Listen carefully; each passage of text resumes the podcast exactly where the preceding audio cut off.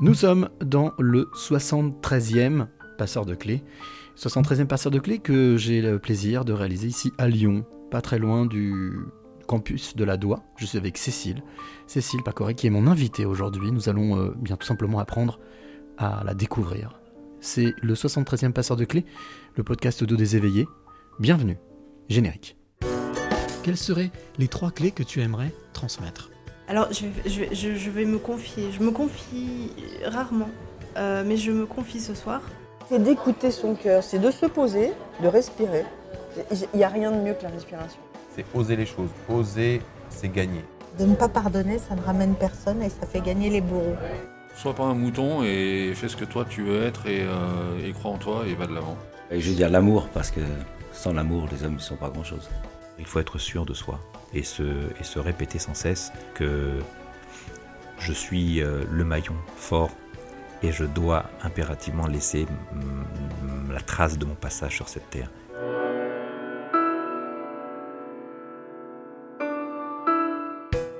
Bonjour les amis, nous sommes ici à Lyon pour ce 73e épisode Les Passeurs de Clés. Alors comme j'ai pour habitude de le dire, eh bien on va passer une heure ensemble, tranquille, décontracté. En plus on est dans un lieu vraiment zen, qui s'appelle La Mine, qui est à Lyon, mais on va en parler avec Cécile dans quelques instants. Cécile Pacoré qui est mon invité pour euh, ce 73e Passeur de Clés. Alors bah le principe tu le connais, hein, toi qui es de l'autre côté, on, voilà, on va bavarder, partager, apprendre à découvrir qui est Cécile qui est juste en face de moi, qui se dit mais à quelle sauce je vais être mangé Je le vois dans ses mais qu'est-ce qui va se passer? Ben, Tu vas voir Cécile, tout va très bien se passer. Alors comment j'ai comment j'ai connu Cécile? Eh bien on ne se connaît pas avec Cécile. Euh, C'est euh, un certain Nicolas qui m'a parlé de m'a parlé de Cécile, de ce qu'elle fait.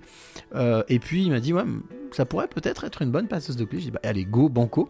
C'est ce que j'ai fait. J'ai pris contact avec Cécile et on voilà on s'est mis d'accord sur ce rendez-vous ici à la mine dont elle va nous parler. Alors bien Cécile, pourquoi est-ce que euh, je suis venu la voir jusqu'ici? Tout simplement parce que j'ai ressenti, et ça Dieu sait que je fais confiance à mon ressenti, quelqu'un euh, qui pour moi correspond justement au profil de ce que j'appelle des éveillés. Alors qu'est-ce que c'est qu'un éveillé? Je le rappelle, c'est quelqu'un de plutôt d'hypersensible, plutôt empathique, plutôt à l'écoute, qui euh, essaye à sa manière de faire évoluer un peu ce monde, qui semble des fois un peu fou, mais au final qui ne l'est pas, qui des fois l'est fou, mais dans le bon sens. C'est pour ça que je suis très heureux d'accueillir Cécile dans Les Passeurs de Clés. Bonjour Cécile. Bonjour. Ben, un, déjà enchanté. Ben, merci beaucoup de, de me donner cette opportunité de, de me présenter. Ah bah non, mais c'est euh, comme on le disait quand je suis arrivé dans ce lieu juste incroyable euh, que tu vas nous décrire là dans quelques instants. euh, la vie, ce ne sont que des rencontres et comme disait Paul Éluard, je cite souvent, il n'y a pas de hasard, il n'y a que des rendez-vous. Donc euh, je pense que nous ne sommes pas là ici, comme dirait aussi Kenny Reeves, hors de la matrice pour pour des raisons. on va dire subalternes. Je pense qu'on va vraiment partager un super bon moment, d'autant plus que bah, tu vas te présenter aussi. Mais la première chose que je demande toujours à mes invités, c'est justement le lieu dans lequel nous sommes, qui s'appelle la mine. Si tu devais le décrire en quelques mots pour que celles et ceux qui nous écoutent puissent être immergés avec nous, tu le décrirais comment? C'est un, un lieu hybride où chacun met sa vision du, du lieu. On peut l'habiter, c'est une petite maison avec euh, euh, une cuisine, un salon, une salle de bain de conférence. Euh, Une salle de bain de conférence, c'est drôle de ça. visioconférence, une cave laboratoire et voilà, on l'investit euh, à sa manière et, et c'est vraiment le lieu qui, comme tu le dis, euh, permet la rencontre de. Ben, j'avais envie de venir ici parce que j'ai rencontré beaucoup de passeurs de clés ici et, Ah ouais. et donc euh, voilà, on a. C'est une maison euh, où on se passe les clés aussi euh, littéralement entre concierges pour pouvoir que, accueillir les gens qui ont envie de venir passer ici, voir ce qui se passe. Alors c'est- là, on est par exemple dans le salon. Hein, Il y a un grand canapé en cuir bleu qui est juste en face de moi. Il y a, il y a une, une- une- un espace ouvert qui donne sur la cuisine. C'est vraiment une, une ancienne maison qui a été transformée tout simplement en, en- en- en lieu de vie, en tout cas en ce qu'on appelle aussi des espaces de co- coworking, enfin de rencontres. Mm. Euh, alors c'est bizarre, il y a une image qui me vient comme ça, qui m'est venue là pendant qu'on est en train de parler. Ça me fait penser dans Ghostbusters à cette vieille maison qui transforme en, en labo pour capturer des fantômes. Euh, je parle pas de fantômes, mais je suppose qu'il y a beaucoup d'âmes Mm. qui sont passées ici, qui passent, qui laissent leur empreinte. Euh, c'est ce qui t'a plu dans ce, dans ce lieu? Euh, ben, il est habité, ouais, il a une vie, il a une histoire, et je dirais que c'est pas pour euh, attraper des fantômes, mais plutôt attraper des futurs possibles et des futurs désirables hein, qu'on vient ici. Euh, oui, il y a cette espèce de, de, de maison qui, qui est toute craquelée. On ne peut pas la réparer parce que c'est une friche hein, qui a été de- donnée par la ville en attendant de, que le quartier se fasse détruire. Et, euh, et c'est ce qu'on appelle un tiers-lieu. Donc, euh, Mhm. c'est lieu où euh, on se réunit pour, euh, pour construire des projets ensemble ou faire accompagner des projets d'autres qui veulent voir émerger. Et donc, il y a, y a un côté où on a envie de faire des choses ensemble et on a envie de faire naître de nouveaux projets. Est-ce que ça veut dire, de ce que tu me dis, est-ce que c'est inéluctable? Ça veut dire que ce lieu disparaîtra? Ce lieu va déménager quand il. D'accord. D'accord, donc oui, donc en tout cas la mine existera toujours. Simplement, ce sera un changement de lieu physique. Mhm. Euh, mais en tout cas, ça a été le, le moyen de lancer quelque chose qui aujourd'hui existe et qui, euh, on va dire, peut-être va jouer la nomadité, mais en tout cas va, va bouger, mais va toujours exister. C'est- un lieu en transformation. Mhm. Le... Les tiers-lieux se basent souvent sur des, des friches ou des terrains donnés par la municipalité en attendant d'une transition, euh, jusqu'à ce qu'ils trouvent un lieu où ils peuvent s'installer à, à plus long terme.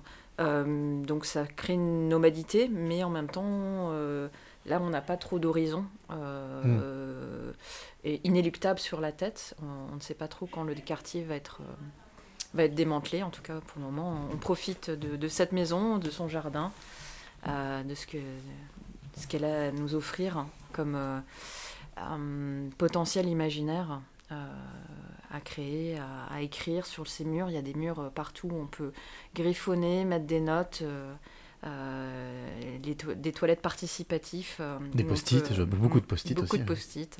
Et puis Tim qui est venu nous rejoindre, voilà, qui s'est assis dans le canapé, qui est venu écouter un petit peu ce qu'on racontait. Ah bah bien sûr que tu peux rester.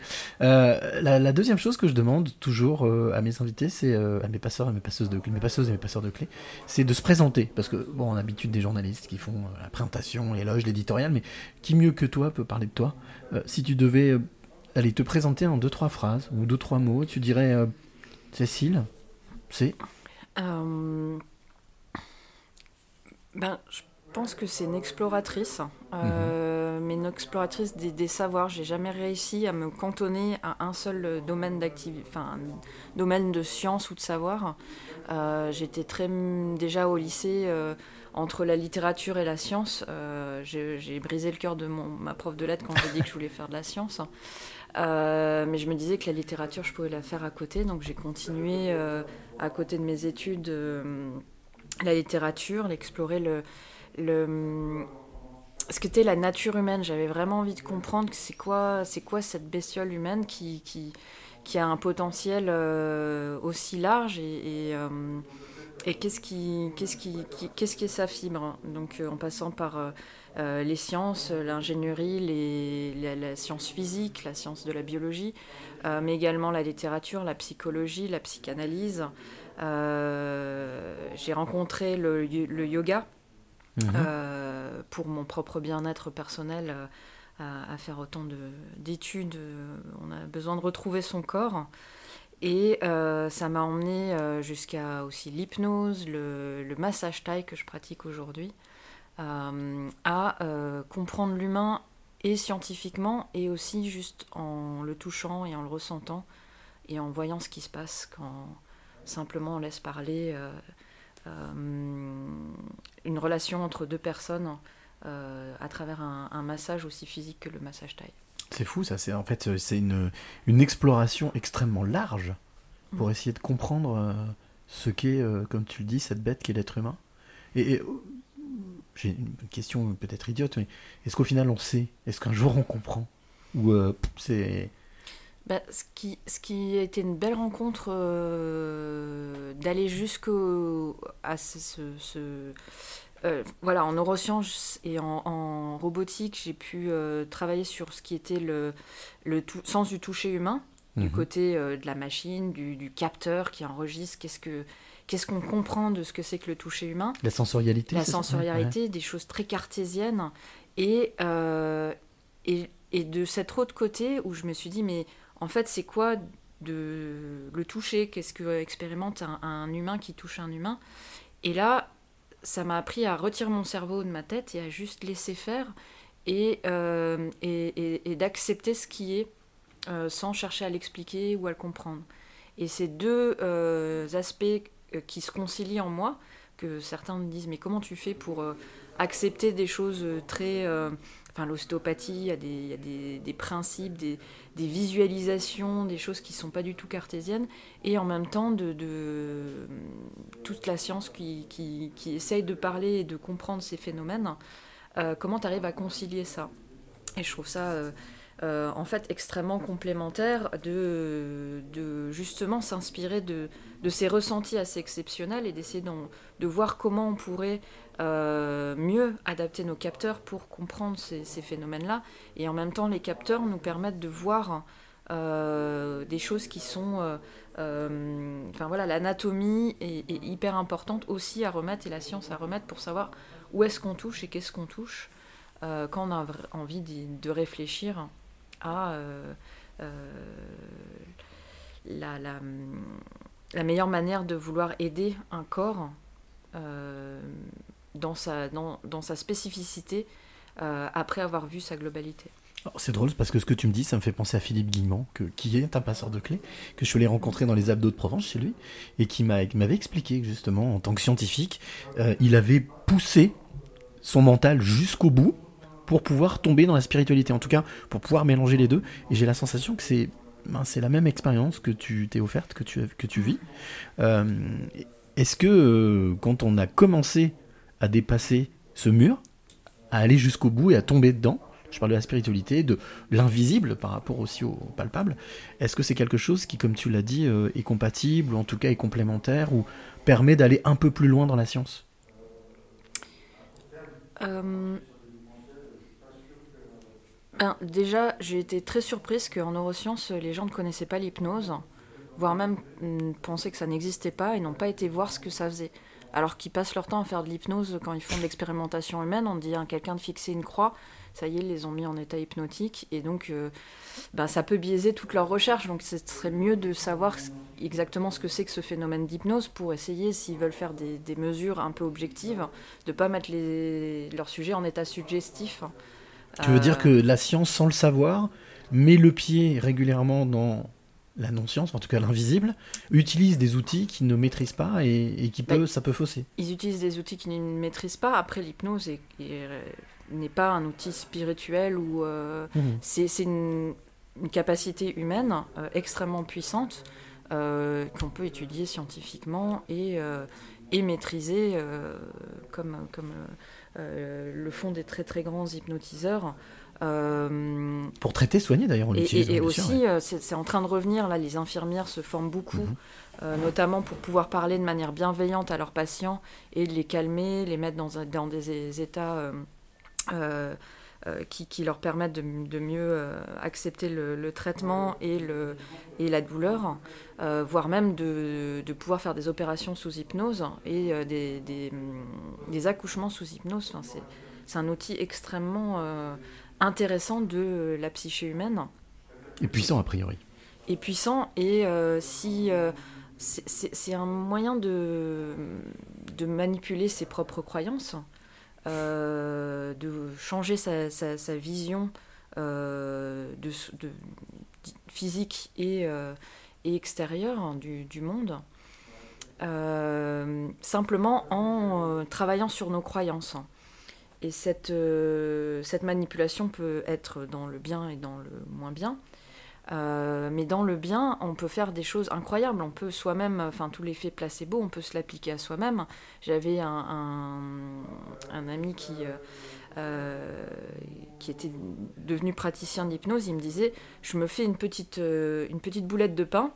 Et je me dis C'est un médicament, je la mange, et puis voilà, je vais déjà mieux. quoi. Incroyable, incroyable. La force de l'esprit, la force de, de l'être humain d'ailleurs, de, de, de s'auto, s'auto euh, alimenter, en, en bon ou en mauvais d'ailleurs.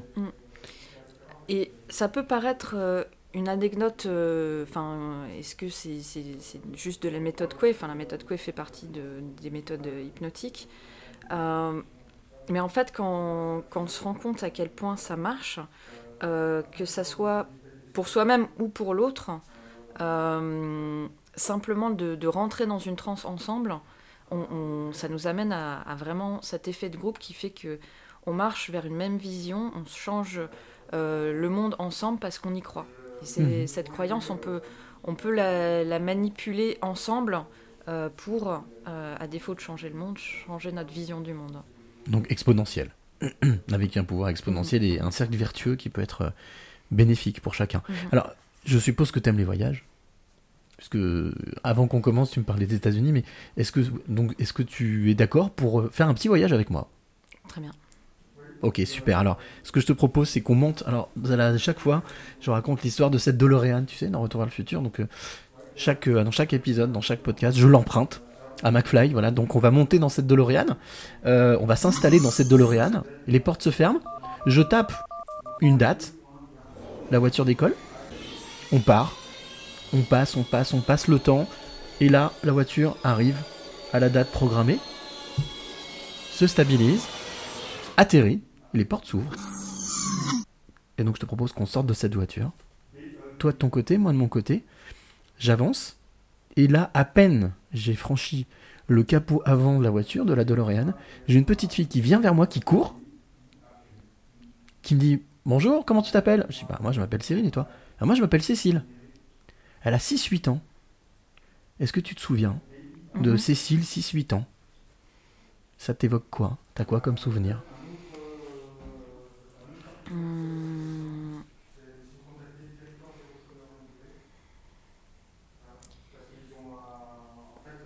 Euh, C'est c'est une pe- petite fille, je pense, qui était euh, assez fragile, euh, assez. Euh, pas très habile pour euh, se trouver des amis dans, dans la cour d'école. D'accord. Euh, Plutôt isolé alors? Plutôt seul?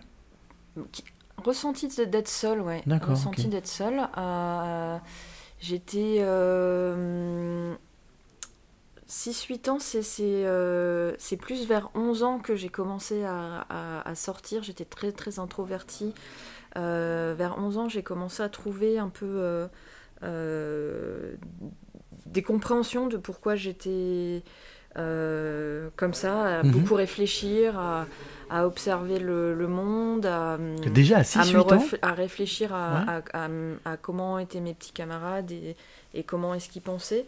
Mais je je comprenais pas encore bien pourquoi Mhm. j'étais toujours dans pas dans la spontanéité, toujours dans un temps de retard hein, euh, par rapport à- au jeu des autres. Pas, j'arrivais pas à, hum, à- à être dans la dans le jeu euh, tout de suite. Dans la spontanéité Voilà, ouais. vraiment, la Un temps de retard ou un temps d'avance? Parce que c'est. Je le vivais plutôt comme un temps de retard. Ah ouais, Ouais. d'accord. Donc d'être toujours un peu à la ramasse, de Ouais, d'être la dernière roue du carrosse ou de, de pas de- d'être un peu mise de côté quoi. à- avoir besoin de penser avant d'agir. D'accord, ok. Et ça, ça a quelque chose que tu as compris euh, à partir de 11 ans, c'est ça? 11-12 ans? Collège en Ben, fait? Je l'ai assumé à partir de 11 ans, où je Ah, lisais de la philo, euh, je- j'avais déjà des, des réflexions philosophiques, où je réfléchissais qu'on était euh, euh, des marionnettes et que et qu'on sortait de sa boîte, et que est-ce que les gens, quand, quand je les vois plus, ils rentrent dans leur boîte et, Ah, et ils sont rangés. Euh, donc j'avais euh, réfléchi à une vision du monde. euh, Je pense qu'il y avait Matrix n'existait pas encore. Enfin c'était c'était pas loin de, la sortie de Matrix, mais vraiment cette idée ouais, est-ce que est-ce que les gens existent vraiment quand je les vois plus? Ah ouais? Et, euh, et donc j'ai cherché à me prouver est-ce qu'ils existaient vraiment. Donc d'où exploratrice que tu me disais tout à l'heure, voilà. Explorer, explorer le monde, explorer euh, la vie, tout simplement. Euh, et ça, c'est quelque chose qui, quoi, qui est lié à ton éducation, qui a été transmise par ton éducation, ou c'est quelque chose qui était vraiment inné? Mes parents m'ont donné la chance de choisir mes croyances. Ils m'ont pas baptisée. Mhm. Donc j'étais plutôt à explorer par moi-même. Euh, mes parents bossaient beaucoup, ils étaient plutôt assez absents. Euh, mon père euh, aimait bien jouer avec nous. Ma mère, c'était plus compliqué d'avoir des contacts en tant qu'enfant. Donc je partageais quasiment rien avec mes parents et j'écrivais beaucoup. Déjà à 9 ans, je pense que j'ai, autant que je m'en souvienne, j'écrivais euh, pour, me, pour sortir tout ça, toutes ces pensées dans ma sûr. tête, sur du papier. Donc je dois avoir quelque chose qui a aujourd'hui la hauteur de ma taille en papier, de, de tout ce que j'ai écrit Ah ouais euh, de lettres à moi-même. Euh, et c'est aussi un des aspects de, de ma personnalité d'écrire et de et aujourd'hui je l'ai euh, enfin j'ai fait différentes ben travail sur moi-même de euh, différents marches d'escalier que j'ai gravies et l'une d'entre elles était de, de dire sur scène les textes que j'écrivais. D'accord, ok. Donc ça, c'est ce que tu fais, c'est ce que tu vas faire Non, c'est ce que je fais. Alors, c'est aux États-Unis. euh, euh, J'étais dans les, les scènes ouvertes aux États-Unis euh, avec mes amis euh, artistes et une artiste spoken word, donc qui dit des textes sur de la musique. Euh, ben vraiment m'inspirait énormément. J'ai écrit un poème et on a décidé de le faire toutes les deux sur scène Génial. elle en anglais, moi en français. Et ça a tellement plu aux Américains que j'ai du français sur scène que, euh, quoi que je dise sur scène en français, ils étaient contents.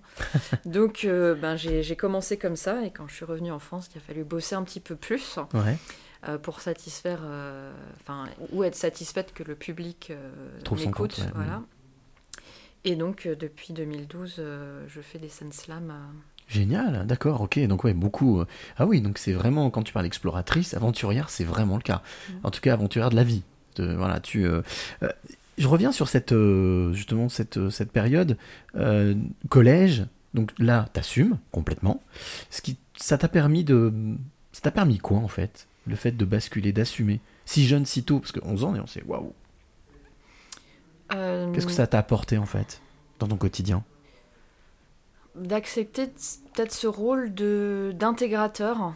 Euh, C'est-à-dire j'étais dans plein de groupes d'amis, j'avais pas mon groupe d'amis, j'étais, je disais, euh, enfin, ils m'acceptaient comme papillon en- entre les groupes, et quand il y avait des nouveaux, des gens qui avaient du mal à s'intégrer, je les ressentais, je les ressentais et et je les présentais aux groupes qui, aux différents groupes et euh, euh, peut-être je trouvais celui qui lui convenait et je, je faisais rentrer les gens dans les cercles. Ah, c'est quand, effectivement le mot d'intégrateur, en tout cas peut-être de passerelle. Mhm. de euh, alors je sais pas si en, si en neurosciences parce que c'est ta spécialité il y a, il y a des, il y a des équivalents mais euh, comme on appelle des neurotransmetteurs euh, c'est un peu ce rôle là c'est ça de, de, de, de faire le pont de faire le lien?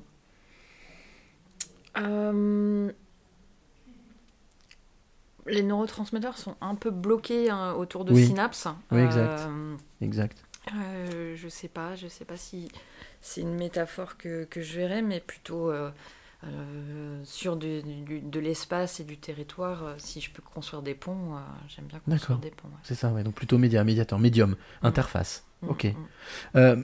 Après plus tard qu'est-ce qui t'a donné l'envie justement parce qu'on parlait des neurosciences parce que grand grand parcours parce que tu parlais de sciences physiques de sciences humaines de psychologie de yoga de Euh, comment est-ce que tu as construit tout ça? Comment est-ce que tu as fait euh, Tu as pris le temps euh, pour chaque chose ou est-ce que tu as, on va dire, euh, exploré tous les terrains en même temps? Alors j'ai peut-être choisi ce qui, qui permettait de, de tout faire en même temps. Donc ben, j'ai été ingénieur. Euh, mon parcours, enfin de, euh, j'ai fait tout ce qu'il fallait, euh, comme il fallait, classe prépa, école d'ingénieur, doctorat, parce que on m'a dit que c'est ça qui ouvrait plus de portes et je me suis ennuyée. Euh, jusqu'au doctorat quasiment euh, parce que euh, je faisais on touche on fait beaucoup trop de théorie et on touche pas grand chose j'avais envie de faire des une prépa technique de toucher enfin à la fonderie à l'usinage à la soudure.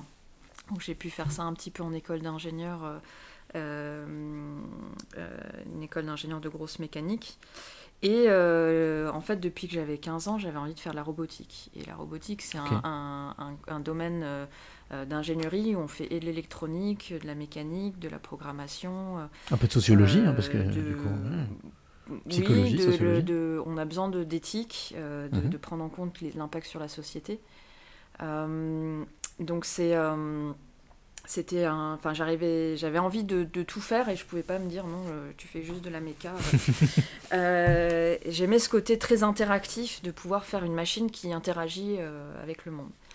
Et euh, je, par, par des, des, des, des, des opportunités de stage, je suis allée au CEA et j'ai travaillé sur, premièrement, une interface, qui, un robot qui, qui permettait de simuler le sens du toucher des gens Justement. dans de la réalité virtuelle. On peut peut-être rappeler ce que c'est que le E CEA Parce Alors que le CEA Commissariat à l'énergie atomique, qui est un grand laboratoire qui aujourd'hui euh, traite euh, de beaucoup de sujets autres que l'énergie euh, nucléaire, euh, qui s'est étendu donc euh, à développer des robots, notamment ces robots euh, de téléopération avec sens du toucher, parce qu'ils avaient besoin de manipuler des, des éléments euh, dangereux euh, ou de travailler dans des milieux hostiles.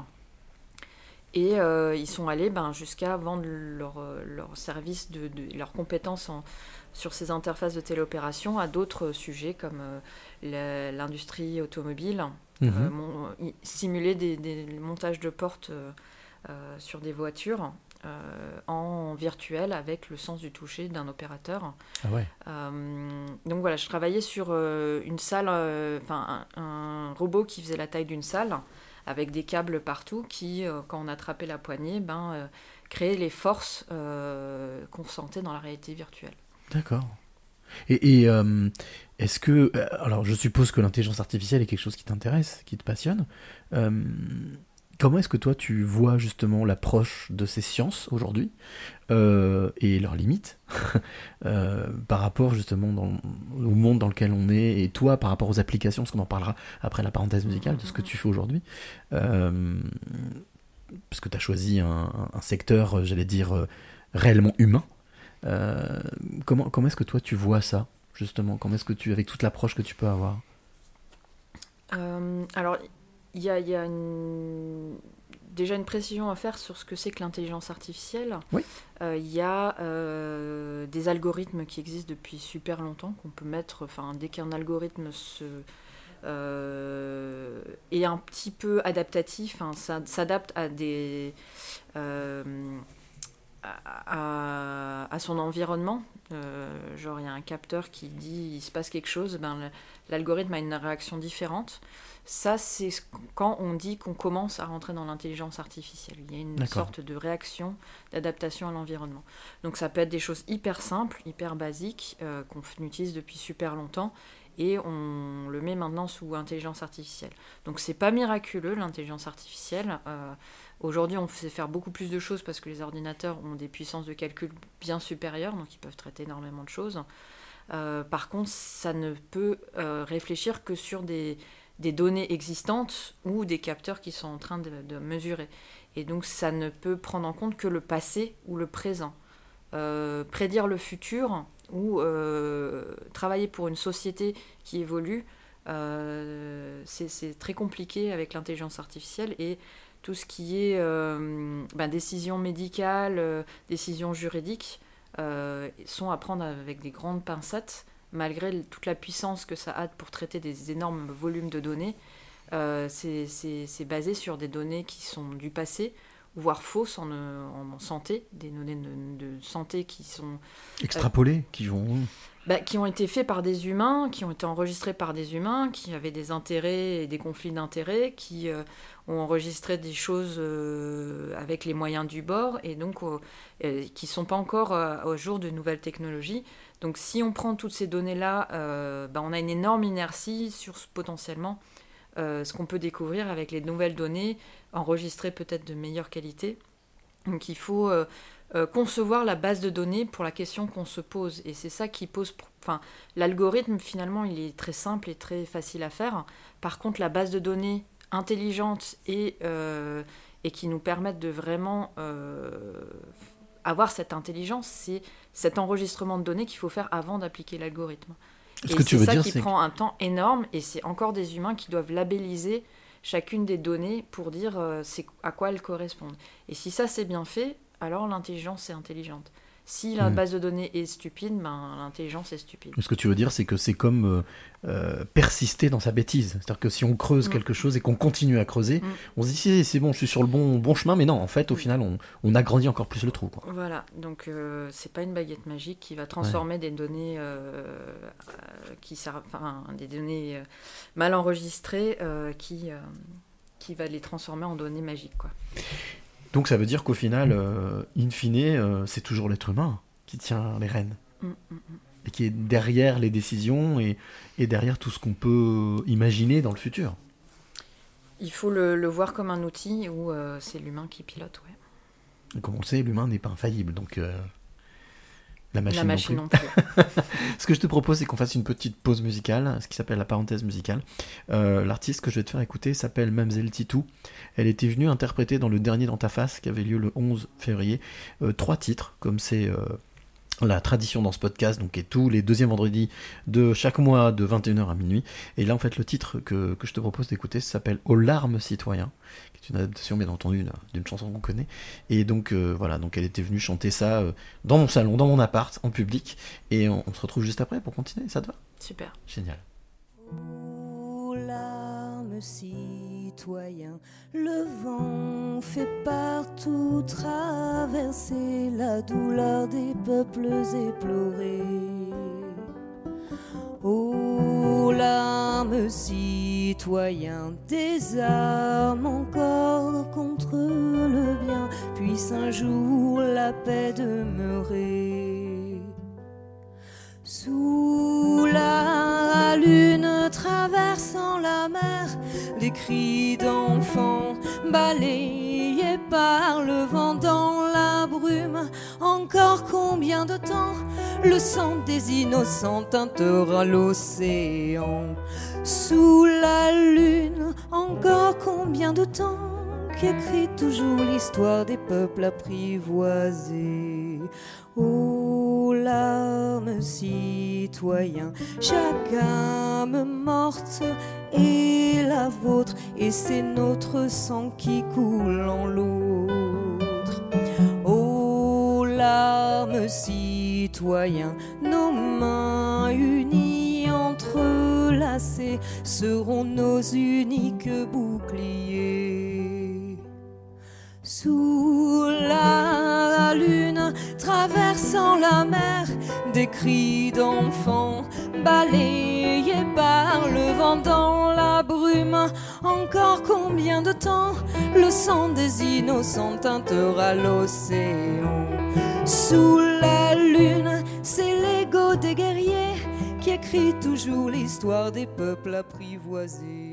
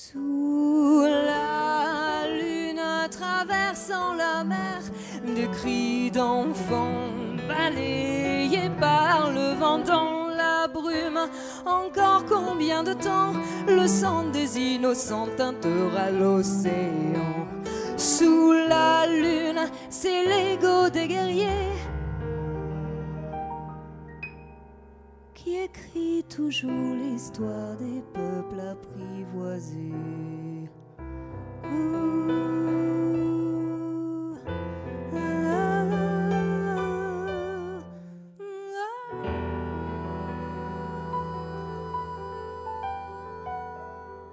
Et voilà, elle s'appelle Mamselle Titou, elle était en direct, donc ça c'était vraiment l'un des trois titres en showcase en direct dans, ta face du, du 11 février. Alors, euh, Titou, si tu veux la trouver sur internet, il n'y a aucun souci, mais moteur, je mettrai le lien avec le podcast pour aller découvrir cette artiste euh, lyonnaise, euh, juste magnifique. On avait passé un moment mais incroyable avec euh, le public qui était présent.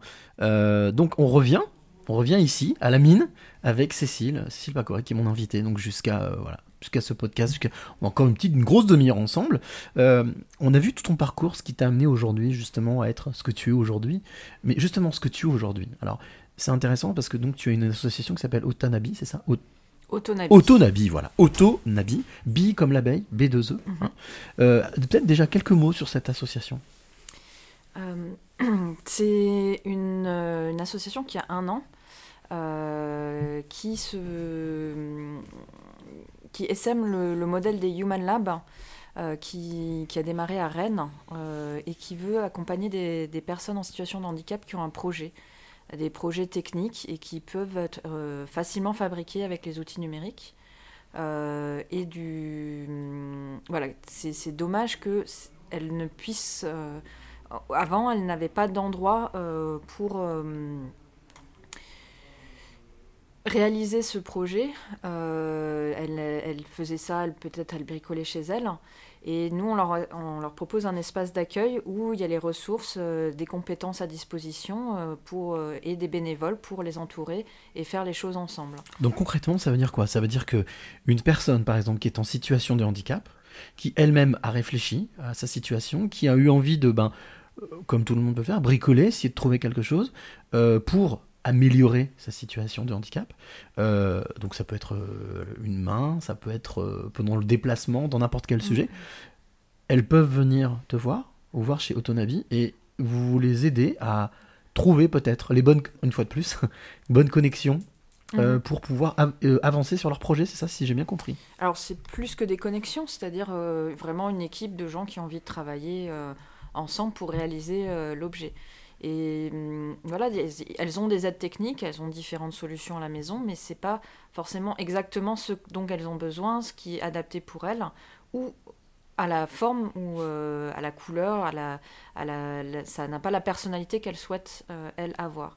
Et donc euh, on, leur permet de, d'aller plus loin dans, ce projet, de leur dire non, c'est, possible, on peut le faire. Et, et donc très vite, on peut arriver à un prototype qu'elle ramène chez elle. Alors, par exemple, est-ce que tu as un exemple concret euh, là en ce moment de, de, de, produits ou de, de, projets euh, liés justement à cette situation de handicap euh, sur lequel vous êtes en train de travailler? Euh, donc on a rencontré une dame qui, qui attendait une initiative comme ça depuis très longtemps parce qu'elle elle cherche depuis peut-être 5 ans à réaliser son projet qui est une protection pour sa canne. Euh, donc c'est, elle a eu du mal à accepter de, de marcher avec, euh, avec euh, une canne après une maladie, de- enfin elle a une maladie neurodégénérescente Mhm. et donc elle, elle, c'était une jeune, une jeune femme ingénieure euh, avec un énorme potentiel, maman. Et ben on- elle, a, elle a dû accepter cette, ce- cet objet qui, qui est rentré dans son quotidien de manière très forte, quoi, qui, qui l'accompagne tous les jours euh, dans, dans toutes ses. Dans... Elle, est, elle est là avec elle tout le temps. Donc euh, Hélène euh, s'est dit, c'est un accessoire qu'elle a essayé de, s'approprier. Elle dit, il faut que ça soit à moi. Elle, en a cherché des jolis, elle en a cherché avec des, des poignées qui, lui conviennent bien pour, euh, s'a- s'a- s'appuyer dessus. Et quand elle en trouve une qui est bien, ben, elle vieillit, elle s'abîme, elle se casse, elle s'use. Euh, et donc elle s'est dit comment je pourrais la- la- les protéger de, quand, elles, quand elles tombent, euh, mais aussi les rendre plus jolies en personnalisant cette poignée, voire même les rendre plus confortables en créant un petit coussin d'air. Donc elle s'est formée au dessin 3D toute seule, elle a hum, acheté une imprimante 3D et euh, ben les, euh, voilà, elle prend du temps, elle euh, elle elle elle n'arrive pas à se motiver quand elle est toute seule chez elle à Mhm. faire ce projet-là. Euh, elle a été faire des voir des, centres d'innovation, des incubateurs, différents programmes pour faire de l'innovation parce que elle se dit qu'elle tient quelque chose que cette protection de cannes, enfin ces, différentes choses qui améliorent les cannes, euh, ben d'autres pourraient en avoir besoin et ça pourrait être- être utile à d'autres. Mais à chaque fois, ben, elle se retrouve toute seule chez elle. Et quand elle a vu que qu'on existait, ben, elle nous a elle nous a contacté immédiatement. Elle dit mais c'est ça que, que j'ai besoin. J'ai envie de travailler avec des gens. J'ai envie d'aller dans un Fab Lab et euh, et pas d'imprimer toute seule chez moi. Et, euh, et donc on a commencé à, à travailler, euh, ben déjà aussi à la, à la soutenir dans tous les événements que, auxquels elle a envie d'aller, de la, faire parler, prendre confiance en elle. Et là, dans quelques semaines, on va au Hackin Health Lyon, donc un hackathon euh, professionnel de santé, euh, où elle va présenter son projet et avoir toute une équipe autour de, son projet de, protection de canne et qu'est-ce qu'on pourrait en faire euh, pour quel business model on pourrait trouver pour euh, permettre de, propager cette, protection de canne à d'autres personnes qui pourraient en avoir besoin. Est-ce qu'il y, a des- critères euh, pour, euh, la sélection de ces fameux dossiers, de ces personnes qui viennent vous voir? Je suppose qu'il doit y avoir beaucoup de demandes, surtout que le bouche-oreille, ça doit fonctionner. Donc tiens, elle va voir Autonabi, tu vas voir, etc. Est-ce que vous avez dans, cette association des critères, ou on va dire pas une éthique, mais en tout cas des points vraiment précis pour pouvoir valider un dossier? On n'a aucun critère en fait. On a un lieu d'accueil, donc c'est c'est les gens viennent quand, aux horaires de, de permanence qu'on qu'on a le jeudi après-midi, donc dans un Fab Lab euh, à la Doua, donc Mhm. le Fab Lab qui est à côté de, de l'université Lyon 1 qui s'appelle Aztec. Donc pas très loin Voilà, pas très loin. Mhm. Et, euh, et donc, le, le, le- y a pas, on, on ne ferme pas nos portes. Euh, tout le monde est le bien de vue pour euh, venir travailler. C'est- du travail en autonomie. C'est Chaque personne montre une, euh, dit euh, ça, c'est mon projet, qui a envie de bosser dessus. Compétences, ouais. Donc, Mhm. c'est vraiment une association de bénévoles qui, qui ont envie de, de soutenir les projets des uns des autres et d'y participer. Ça fait combien de temps que ça existe, Eh ben, Autonabi Autonabi, ça fait juste un an. Donc pour le moment, on n'est pas encore très visible. D'accord. Euh, on a, on a euh, cinq porteurs de projets Génial. euh, qui, qui, qui avancent sur leur projet et plein d'autres personnes qui s'y réfléchissent. Est-ce qu'elles auraient envie de faire un projet ou juste d'aider les, les projets existants? Là, on est vraiment dans de l'esprit ultra collaboratif. Vraiment au sens propre du terme. Ben, mon, rôle euh, aujourd'hui dans l'association, c'est de mettre euh, en place tous les outils qui permettent aux autres de travailler. Donc euh, différents outils numériques de euh, participatif où ils peuvent parler de leur projet, où ils peuvent contacter tout le pôle de bénévoles qui ont envie d'aider, mais aussi documenter en ligne leur projet pour que ce soit accessible et reproductible par chacun. Au final, l'abeille te va bien? Et ben c'est quand, quand on a fait la recherche du nom, effectivement, euh, on a quand je suis tombée sur cette abeille, j'ai fait ouais, les, les, les valeurs que représente l'abeille de communauté, de travail ensemble Mm. euh, pour produire du miel. euh, Une vraie ruche, ouais. Voilà. C'est ça. Mm. Alors, j'ai pour habitude, quand je, je vais à la rencontre d'une passeuse ou d'un passeur, toujours de- d'aller avec une petite surprise. Ce que j'appelle, en fait, la question de l'invité surprise. Voilà. Donc, la, le- le- le- on va dire que la règle, c'est de, déjà de, de te demander si tu es d'accord d'écouter cette question. C'est le principe. Et ensuite, de te demander si tu es d'accord pour essayer d'y répondre. Voilà, tout simplement. bah, je vais essayer d'y répondre. Ouais, on écoute la question de l'invité surprise? Allez, c'est parti. Salut Cécile, c'est Nico de My Human Kit. Moi, je voulais te dire que on s'est vu il y a un an à peu près. Tu es venu au Human Lab à Rennes. Tu avais ce projet de, de Human Lab à Lyon. Tu venais prendre des infos. Tu étais super motivé. Tu avais plein de trucs qui te, qui te donnaient envie. Et puis ben moi en fait déjà je voulais dire que j'ai carrément halluciné euh, en venant euh, au hackathon euh, l'autre jour parce qu'en fait j'ai découvert que l'association Tonabi elle était, euh, je sais pas si le mot vivante c'est le bon mot mais en fait avec plein de gens dynamiques, qui ont envie de faire plein de choses et qu'il y a déjà un gros réseau de dingue. Je vois que tu te bouges, que vous vous bougez et ma question est la suivante. Cette motivation, en fait, elle vient d'où Toi, c'est quoi, toi, qui fait que, allez hop, j'y vais, je fonce? Qu'est-ce qui fait qu'en fait, quand t'hésites sur un truc, et ben en fait, au dernier moment, t'y vas? Voilà. Et c'est quoi? C'est parce que c'est quoi cette raison? Qu'est-ce qui te pousse? Voilà, Nicolas. C'est Nicolas Doncuché, qui, bah, qui a été, comme je disais au début, hein, qui a été le contact, qui m'a dit, euh, lors d'une interview, qui m'a dit Oh, ah, voilà. Alors, Nicolas, sa question, c'est bah, qu'est-ce qui te. Qu'est-ce qui te motive? Qu'est-ce qui te pousse? Qu'est-ce qui te, te. On va dire, c'est quoi le charbon qui alimente? Mm. La chaudière Euh, Si tu Bah, le sais. d'être, d'être euh, au service des autres. Euh, c'est parfois plus compliqué de se bouger pour soi-même et euh, j'ai encore une, étagère que j'essaye de construire dans, chez moi alors que qu'on a fait des, beaucoup de projets avec d'autres personnes euh, et, et qui est quelqu'un qui qui, qui, qui, euh, une demande et qu'on puisse faire avancer son projet c'est c'est ça qui c'est ça qui me porte et de de, de, de savoir que quelqu'un euh, euh, a envie de faire quelque chose.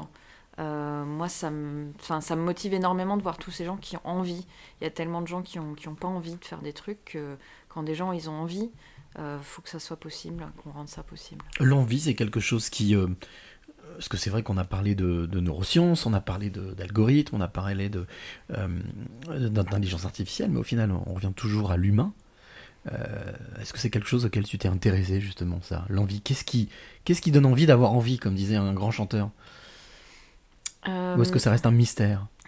Non, enfin, un mystère, euh, certainement. Euh, on, on est des, des êtres qui rêvent. Et euh, une fois qu'on a rêvé à quelque chose, ben, c'est difficile, euh, quand c'est vraiment quelque chose qui, qui- nous prend dans les tripes, c'est difficile de l'oublier. Et, euh, et si on l'oublie, on se fait, on se creuse un petit trou quelque part, quoi. C'est, il y a un vide qui se crée. Et, et, j'ai eu la chance de réaliser mon rêve d'enfant. Et j'ai, mon prochain rêve, et ce serait de permettre aux autres de réaliser leurs propres rêves. Est-ce que tu, tu, tu es en adéquation avec le fait de dire que le rêve, c'est le starter de la réussite? Bah, si on rêve, euh, c'est, que on, On est vivant. On, est vivant, on va vers, euh, vers quelque chose de plus haut que soi. Et, euh, et, et des rêves, des rêves possibles, il faut les faire. hein. Alors, il y a un autre mot qu'on a entendu prononcer par Nicolas, que tu avais déjà prononcé aussi, qui est le hackathon. Peut-être rappeler un petit peu à, celles et ceux qui écoutent, là, qui sont avec nous. euh, Hackathon, c'est quoi? Ça consiste en quoi? Euh, le, principe est de réunir euh, des personnes pendant deux jours et de laisser une sorte de catalyseur de, cet événement autour de, de sucre, de café et de dire on va bosser sur des sujets ensemble.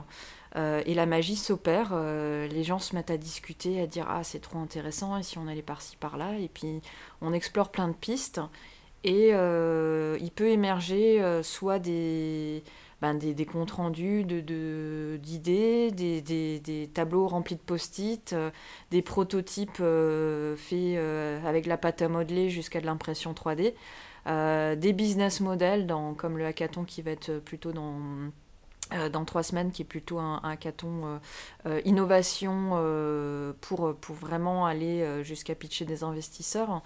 Voilà, le, le hackathon a pris des formes très larges en partant du- d'un principe du hack qui est ben, il, il faut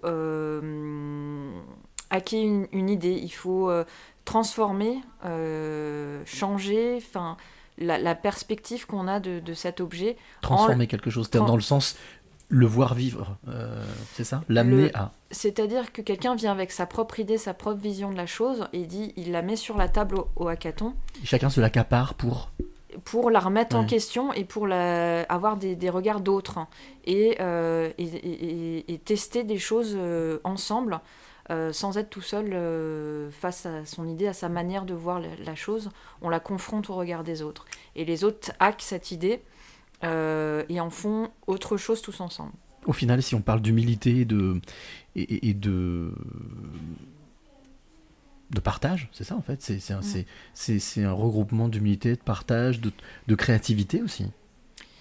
Mettre Et- en commun de, de- on est tous autour de la table égaux, c'est-à-dire euh, un étudiant ou un grand chercheur, un médecin, un, un ingénieur, on, on est tous autour d'une table à se dire tu et à bosser ensemble, euh, à pouvoir dire ses idées sans, sans être jugé ou euh, dire euh, non, toi t'es un étudiant, tu te tais.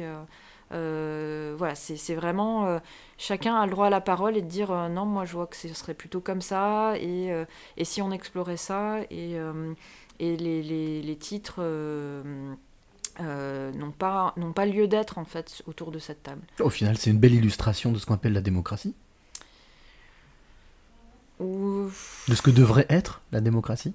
Alors c'est même c'est pas de la démocratie, c'est euh, Euh, je J'aurais pas le terme hein, euh, de gouvernance exactement euh, qui correspond à ça. En tout cas, il y a une notion de liberté, de liberté d'expression, de partage, de respect, euh, puisque chacun Oui. s'écoute. Oui, oui, mais c'est pas un droit de vote en fait, c'est juste Mmh, une. euh, Il n'y a pas de, de représentativité ou de, enfin, toute la lourdeur que peut représenter la, la démocratie. Il y a une liberté d'expression, il y a une égalité euh, de parole, euh, mais c'est aussi une spontanéité, c'est une dynamique de groupe qui s'établit. Euh, il peut y avoir quand même un leader, il peut y avoir des gens qui prennent le, le lead, il peut y avoir des, des gens plus endormis. Euh, c'est une- un endroit de catalysation. Je, je ne sais pas si. Enfin, la gouvernance est ouverte en fait autour de cette table aussi. En tout cas, on est proche de la ruche. hein. On est toujours dans la ruche où euh, chacun sait ce qu'il a à faire, il le fait, et puis il le fait pour euh, le bien commun. Alors, ce que je te propose, c'est qu'il y a aussi une autre petite tradition dans ce podcast euh, qui s'appelle le tuer plus tôt. C'est un petit questionnaire avec deux choix. Et je te demanderai de répondre le plus spontanément possible, de manière la plus spontanée, pardon, pour, bah, voilà, pour savoir, en savoir un tout petit peu plus sur toi. Tu es plutôt café ou thé? Ça dépend des jours. Ça dépend. Plutôt sucré ou salé? Plutôt sucré. Plutôt matin ou soir? Soir. Plutôt bonjour ou au revoir? Plutôt bonjour. Plutôt famille ou ami Plutôt ami. Tu es plutôt s'il te plaît ou merci? Merci. Tu es plutôt mental ou cœur? Ah, il y a des pièges des fois. hein. C'est, euh, je suis plutôt de nature mentale et j'ai appris à être cœur. Pas mal. Tu es plutôt mélancolie ou bonheur? J'ai été plutôt mélancolique et j'ai appris à être bonheur. Bah c'est pas mal tout ça. T'es plutôt ciné ou canapé? Canapé. T'es plutôt restaurant ou pique-nique? Pique-nique. T'es plutôt amour ou amitié? J'ai été plus chanceuse en amitié qu'en amour. Tu es plutôt ombre ou lumière Ah ouais, j'ai- je suis ombre, mais euh, pour le, le bien de la cause, euh, j'ai dû devenir lumière euh, malgré moi. C'est vrai que cette, cette question, elle, est, voilà, elle peut être euh, Mm. à double sens. Et dernière question, tu es plutôt cadenas ou clé? Moi je pense avoir la réponse même. Mm, mm. Plutôt clé. Alors justement, puisqu'on parle de clés, et je suis venu jusqu'à toi, à la mine, pour ça, comme je le fais euh, à chaque fois avec mes passeuses et mes passeurs de clés, je vais poser cette question que je pose toujours, qui est récurrente, qui est devenue vraiment, euh, j'allais dire, la question. Euh, Cécile, quelles sont les trois clés que tu voudrais donner ou transmettre à celles ou ceux qui t'écoutent maintenant? Alors, je sais pas dans quel ordre. Je dirais que la- le fait de porter la confiance en l'autre permet à l'autre d'avoir confiance en lui. Et de ce que j'ai quand je fais confiance à mes étudiants de qui sont capables de faire et que je les laisse faire, en fait, ils font ça super bien. Et j'applique ça maintenant à- aux personnes que j'accompagne euh, en situation de handicap et, et sur ces projets. Et je porte la confiance que, que leurs projets euh, sont possibles et ils deviennent possibles. Mais est-ce qu'il a fallu pour ça que déjà tu aies confiance en toi? Euh, La confiance en soi, elle est indispensable? Je pense que de avoir confiance en moi, ça m'aide à être ancré, mais c'est pas nécessaire hein, pour avoir confiance en l'autre. Ok, d'accord. Euh, Deuxi- La deuxième clé, donc la première, la première clé, confiance en l'autre. Avoir confiance en la capacité de l'autre. Mm. En confiance en l'humain, en fait. Mm, mm, mm. La deuxième clé Euh, de ne pas oublier de réaliser ses rêves. Que les, les- si, si on oublie, ben, on creuse ce, ce petit vide en nous sans s'en rendre compte. Et, et, hum, donc voilà, juste ne pas l'oublier. On le fait quand, quand le temps est venu de le faire, mais euh, c'est vraiment important de, de, de réaliser ses rêves. Ça, ça, ça, remplit de, ça remplit une existence. Est-ce que pour réaliser ses rêves, il faut. Je fais le lien avec ta première clé. euh, la confiance en l'autre est utile? Parce qu'on dit toujours qu'on ne fait jamais rien tout seul. Mais il faut avoir, con- on fait jamais rien tout seul, donc il faut avoir confiance en l'autre, de, de aussi venir sur son projet que l'autre va apporter et, euh, et que le partager avec d'autres va vous permettre de le réaliser. D'accord. Euh, et de réaliser les rêves ensemble, c'est c'est génial de faire participer à- les autres à, à réaliser les rêves de quelqu'un, enfin de, de- de participer, le- de voir le rêve de quelqu'un accompli.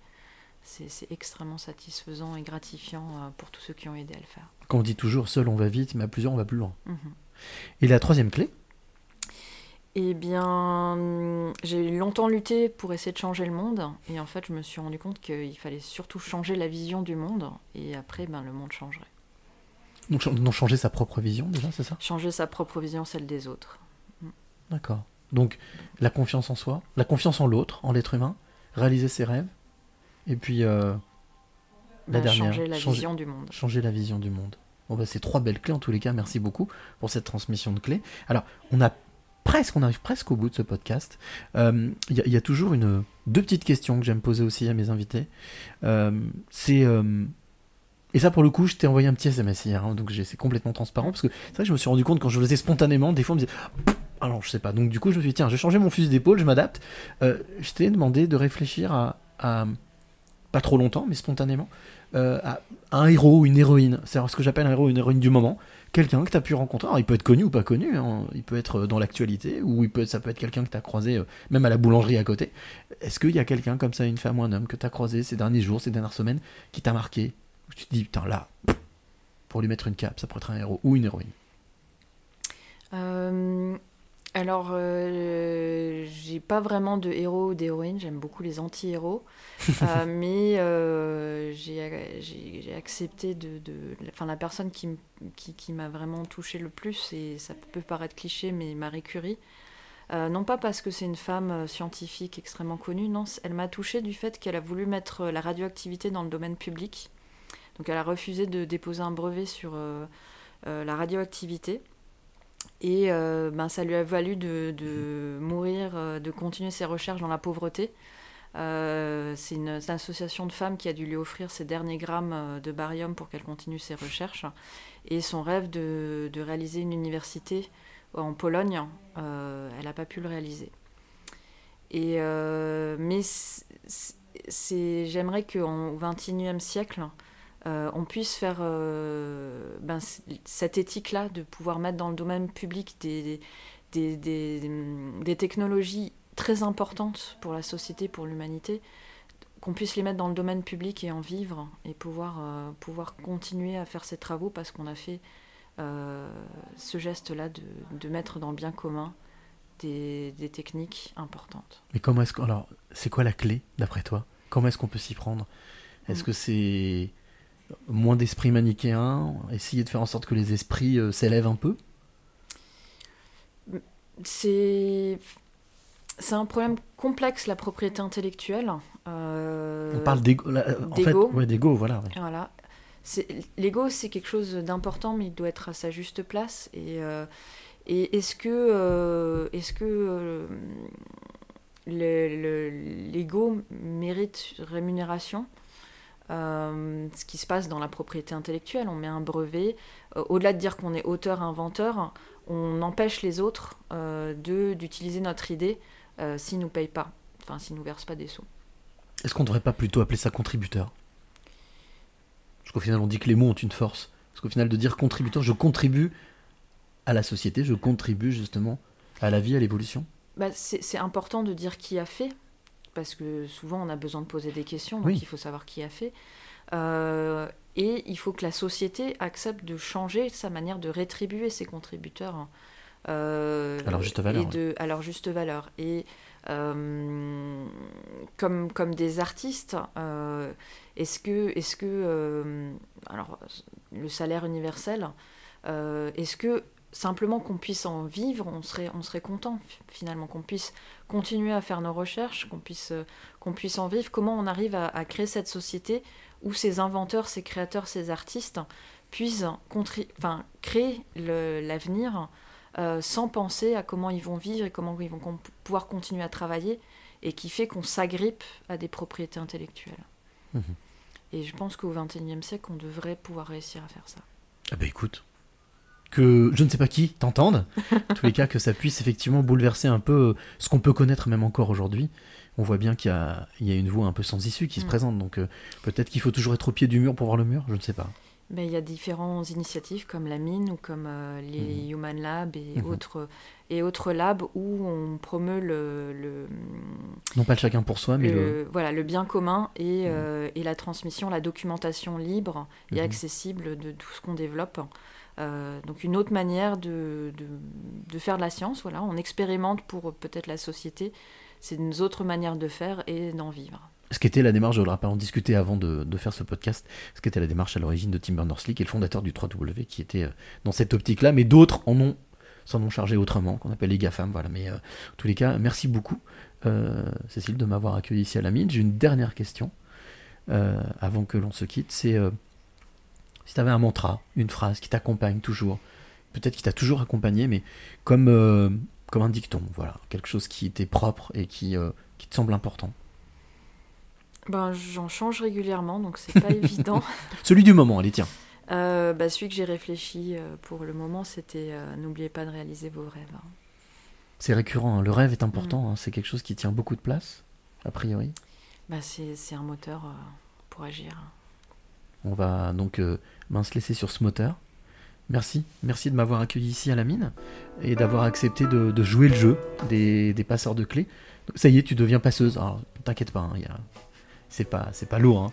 Juste, je vais te remettre à la fin de ce podcast, quand on aura fini ce podcast, petite clé, comme les 72 précédents. Et puis, bah, merci de m'avoir accueilli ici à. Merci, bah, merci Thème, d'être, resté avec nous, hein, d'avoir participé, d'avoir écouté. Et puis, euh, bien, euh, nous, on se retrouve euh, ben, très très vite avec une nouvelle rencontre. Bien entendu, je le rappelle à chaque fois. Et bien ce podcast tu pourras le retrouver très rapidement sur SoundCloud mais aussi sur Deezer, Spotify, iTunes, Google Podcast. Bien entendu, tu ben si tu aimes ce podcast, il y a qu'une seul, seule chose à faire, c'est de le partager. Voilà, c'est euh, on va dire la seule action qui me semble assez utile et qui va dans le sens de ce que tout Cécile nous a expliqué pendant une heure. Le partage, c'est la vie, les amis. Il y en a, d'autres qui diraient c'est le gras, c'est la vie, mais voilà, on dit le partage, c'est la vie. Merci d'avoir suivi ce podcast et puis bien entendu, on se retrouve très très vite euh, pour euh, une autre rencontre. Et euh, comme voilà je le dis toujours bien n'hésite pas. Hop là ça j'ai tapé dans le micro. N'hésite pas donc bien tout simplement en parler autour de toi et, puis on se retrouve donc très très vite. Mais comme j'ai pour habitude de le dire très souvent on se retrouve très très vite et n'oublie jamais de dire. Merci. Le plus beau mot du vocabulaire, et chaque fois qu'on remercie la vie pour tous les trésors qu'elle nous donne, on attire des choses positives et on attire ce que l'on pense et ce que l'on aime.